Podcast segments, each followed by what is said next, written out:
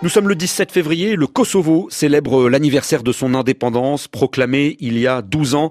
En 2008, donc, mais toujours partiellement reconnu et toujours contesté, notamment par la Serbie. Jean-Arnaud Derins, bonjour, vous êtes notre correspondant à Belgrade en ligne avec nous. Bonjour. Le petit pays vient de connaître un changement politique majeur avec l'arrivée au pouvoir du mouvement de gauche euh, souverainiste Vetevend Dossier. Est-ce que ces cérémonies de euh, son indépendance, de son anniversaire de l'indépendance, seront marquées par un espoir de changement, Jean Arnaud? Oui, effectivement, la victoire de l'opposition aux élections du 6 octobre dernier avait suscité d'immenses espoirs au Kosovo, mis en coupe réglée depuis la fin de la guerre, il y a plus de 20 ans, par les anciens commandants de la guérilla de Lucheka. Toutefois, il a fallu presque quatre longs mois pour former un gouvernement de coalition entre Vezendosje et la Ligue démocratique du Kosovo, un parti de centre droit à la culture politique bien différente.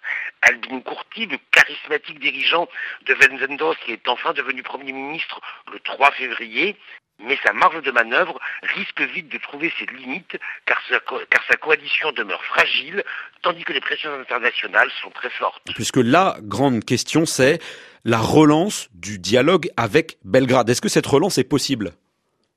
Oui, bien sûr. Albin Kurti s'y est clairement engagé, mais il a spécifié qu'il prendrait la tête du processus de négociation qui était jusqu'à présent dirigé par le président de la République, Hashim Saatchi, l'ancien porte-parole de la guérilla. Depuis 2011, Belgrade et Pristina menaient un dialogue technique sous la médiation de l'Union européenne. Or, ce dialogue est au point mort depuis plus d'un an.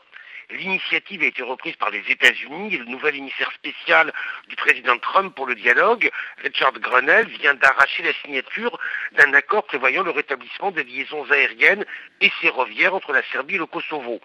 Cet accord a été paraffé par le président Taci et son, homologue serbe Vucic, mais le gouvernement du Kosovo n'a pas été associé aux discussions. Albin Kurti veut, veut reprendre le dialogue sur de nouvelles bases et mettre Hashim Sachi sur la touche. Toutefois, la partie est d'autant plus compliquée que les États-Unis et l'Union européenne ne jouent plus forcément la même partition. Et quelles sont les divergences euh, qui, qui les opposent, Jean Arnaud eh bien, sous l'impulsion, sous l'impulsion, semble-t-il, du président Trump, les États-Unis veulent arracher au plus vite un accord final entre les deux pays qui pourrait toujours éventuellement être basé sur des échanges de territoires et de populations. Or, cette option, qu'envisage toujours également Hashim Sachi ou Alexander Vucic, est catégoriquement rejetée par le nouveau gouvernement du Kosovo, comme du reste par l'immense majorité de l'opinion dans les deux pays. Du côté européen, la situation est beaucoup plus confuse. L'option d'un échange territorial a toujours été clairement rejetée par l'Allemagne en raison du précédent qu'elle pourrait créer, risquant de déstabiliser à nouveau l'ensemble des Balkans. Pour le coup, il se trouve que l'émissaire américain, Richard Grenell, est également ambassadeur de son pays à Berlin, où il entretient des relations notoirement tendues avec la chancelière Merkel. Le problème est que l'Union européenne, semée par le Brexit, divisée sur la question de la relance du processus d'élargissement au pays des Balkans, a du mal à parler d'une voix forte et à se faire entendre. Le nouveau haut représentant pour la politique extérieure, Joseph Borrell, s'est rendu à la fin janvier à Belgrade et à Pristina, mais il se trouve qu'il est originaire d'un pays, l'Espagne, qui ne reconnaît toujours pas l'indépendance du Kosovo, ce qui, pour le moins, ne facilite pas les choses. En réalité, le destin du Kosovo se trouve une fois de plus au cœur d'un complexe bras de fer. Aux divisions politiques intérieures s'ajoute celle de la communauté internationale.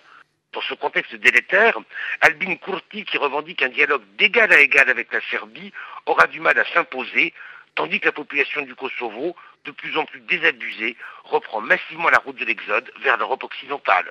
Jean-Arnaud Derins, correspondant de RFI à Belgrade, en direct avec nous.